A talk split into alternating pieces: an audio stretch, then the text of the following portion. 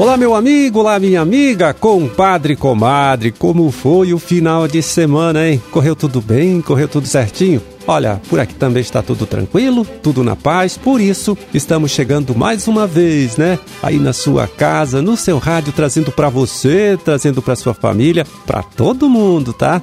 Uma nova edição do programa O Homem e a Terra, serviço de comunicação do Instituto de Desenvolvimento Rural do Paraná e a Par Emater.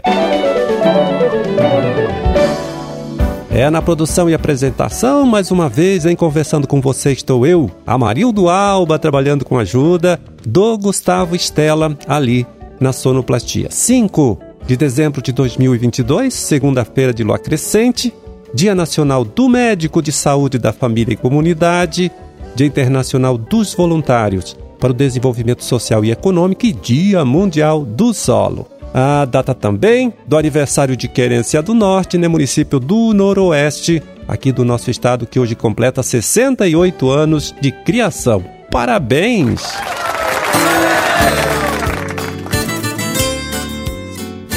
E a gente começa aqui, olha, pegando o boletim semanal, né, sobre acompanhamento de safras, que o Departamento de Economia Rural, UDERAL, lá da Secretaria de Estado da Agricultura, divulgou nesta última quinta-feira, dia 1 de dezembro, né? Vamos ver como está, né? A situação das principais culturas desenvolvidas pelos agricultores paranaenses neste período do ano. Começando aqui com feijão primeira safra, né? Cultura que neste ano deve ocupar cerca de 120 mil hectares, né? Com produção estimada de 230 mil toneladas. Lavouras, todas elas já plantadas, né? Segundo o pessoal lá da, do Deral, com 3% já em fase de maturação, 16% em frutificação, 31% em floração e 48% então dessas lavouras aí na fase de desenvolvimento vegetativo. Pois é, o agrônomo Joab Rodrigues Pereira, lá do Departamento de Economia Rural da SEAB, fala aqui agora para gente da expectativa de preços, né? E também sobre a possibilidade de perdas, hein? de redução do volume a ser colhido aí com a cultura do feijão. Tem uma preocupação porque 31% está em floração, então essas últimas chuvas pode ser que vai, pode ser não, vai ocorrer algumas perdas, porque a chuva vai acabar prejudicando o florescimento e a formação de vagens. Em relação aos preços, nós estamos então numa entre safra, é, o mercado está bem aquecido e nas últimas semanas eu dei uma analisada, foi o preço mais alto que nós tivemos, semanal. Fala-se que nesse período, essa tendência desses preços ela vai continuar aquecida até o final do ano. Bom, e a cultura do milho, primeira safra, aí segundo o Departamento de Economia Rural lá da SEAB, né, o milho já foi todo ele plantado, ocupando uma área de aproximadamente 395 mil hectares. Né? O administrador Edmar Gervásio, né, lá da SEAB, lá do DERAL, é quem comenta agora para gente esse número. É 8% menor que na safra anterior, então é, a produção esperada está se mantendo em 3,8 milhões de toneladas. As condições de lavoura, por outro lado, estão um pouco piores, né? Se você comparar a soja, que planta muito parecido, mas o milho planta-se antes, né? Planta-se a partir de agosto. Então o milho ele sofreu bem mais aí, o que estava no campo, principalmente o plantio lá de agosto, com a chuvarada de setembro e outubro ali, né? Aí o que foi plantado a partir de outubro já tem uma condição muito melhor de, de campo, né? Justamente. E até provavelmente de produtividade vai ter uma diferença bem significativa. Então, o relatório do Deral informa ainda, olha só, que 96% da cultura da soja é, já foi semeada aqui em nosso estado, né? Com a maioria dessas lavouras em boas condições de desenvolvimento. A cevada, olha só, já foi toda ela colhida, com os grãos apresentando excelente qualidade, em 90% da produção atingiu o padrão cervejeiro. É resultado diferente, então, está sendo obtido com a cultura do trigo, que sofreu muito, aí, né, segundo os técnicos, com chuvas frequentes dessas últimas semanas.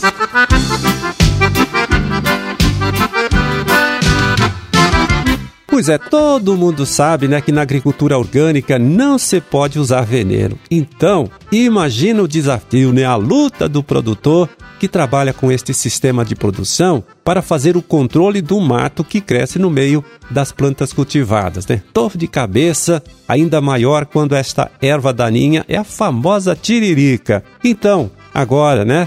Vamos chamar aqui a participação do pesquisador Luiz Antônio Odená Penha, é do IDR Paraná de Londrina, que vai dar para gente algumas dicas úteis, né? Algumas dicas importantes aí em relação a este assunto. Então, a tirílica é um problema no mundo inteiro. Ela tem muitas formas de se multiplicar, vegetativa, por estolão, ela produz sementes também, e ela tem uma grande resistência porque ela vai formando aquelas batatinhas, né, aquela estrutura de resistência em diferentes profundidades, então ela é bem difícil de manejo. O melhor manejo na agricultura orgânica que você pode fazer, então, é você trabalhar com uma boa cobertura de solo, com palha, que daí você vai estimular a que essas estruturas resistência, essas batatinhas fiquem mais superficiais e você possa arrancar elas. E aí, da mesma forma, né, pensando no manejo de plantas daninhas, lá você não deixa ela produzir sementes. Aqui você não vai deixar ela produzir batatinhas e deixar as batatinhas crescerem. Então você tem que fazer um controle e fazer uma manutenção constante em cima da área para ir retirando as tiriricas que vierem a emergir. Porque o momento que você abandonar isso, começa a vir uma, ela começa a brotar e ela vai retomar novamente a área. Então, vamos dizer assim, vai ser um tratamento pro resto da vida, né? Você não pode pensar, ah,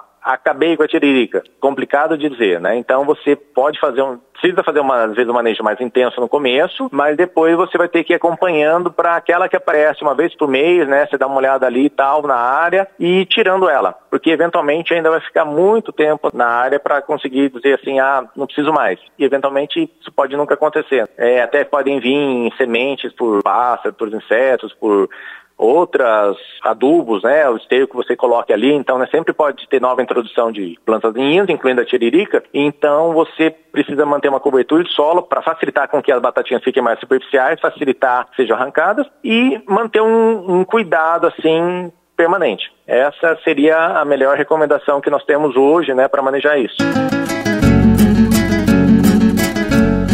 E agora vamos acessar aqui o site da Ceasa, Ceasa Paraná, né, para saber como anda o mercado das principais frutas colhidas por produtores paranaenses nesta época do ano, né? São os preços médios praticados nesta última sexta-feira, dia 2 de dezembro. Vamos lá. Em Curitiba, nectarina, 60 reais a caixa com 10 quilos, 6 o quilo. Ameixa vermelha, olha, com o mesmo preço aí da nectarina, 6 o quilo. Pêssego com preço em queda, hein? 100 reais a caixa com 18 quilos, 5,55 o quilo. E a mora preta, 45 reais a caixa com 2 quilos, 22 reais e 50 centavos o quilo da amora preta na Ceasa de Curitiba. Na Ceasa de Londrina, abacate margarida, 120 reais, a caixa com 23 quilos, R$ 5,21 o quilo do abacate. Banana caturra, 65 reais a caixa com 20 quilos, R$ 3,25 o quilo. Goiaba vermelha, 120 reais a caixa com 20 quilos, 6 o quilo, né, da goiaba vermelha. E uva Niágara rosada, 65 reais a caixa com 7 quilos, R$ 9,28 o quilo da uva Niágara rosada na Ceasa de Londrina. Em Maringá, morango, R$ 16,00 a caixa com quatro bandejas, pesando cada bandeja aí 300 gramas, né, o que dá R$ 13,33 o quilo do morango. Limão Taiti grande, R$ 138,00 a caixa com 23 quilos, 6 o quilo. Uva Benitaca, R$ 52,00 a caixa com 7 quilos, é R$ 7,42 o quilo da uva Benitaca na Ceasa de Maringá. Bom, e a gente vai lembrando aqui mais uma vez em que amanhã, terça-feira, extensionistas e pesquisadores do IDR Paraná, também da Embrapa, né, vão estar em Assis Chateaubriand para uma reunião com produtores de soja da região oeste do estado, né? a região de Toledo principalmente. O encontro acontece a partir das oito e meia da manhã lá na propriedade do agricultor Manuel Messias dos Santos, né? produtor de soja do município de Assis Chateaubriand. Bom, era esse, hein? O recado que a gente tinha para hoje. Vamos ficando por aqui desejando a todos vocês aí uma ótima segunda-feira, uma excelente semana de trabalho também. Tá certo? E até amanhã, quando a gente estará aqui de volta mais uma vez, nesta mesma emissora, neste mesmo horário, para trazer até você uma nova edição do programa O Homem e a Terra. Um grande e forte abraço para todo mundo aí, tá certo? Fiquem com Deus e até lá.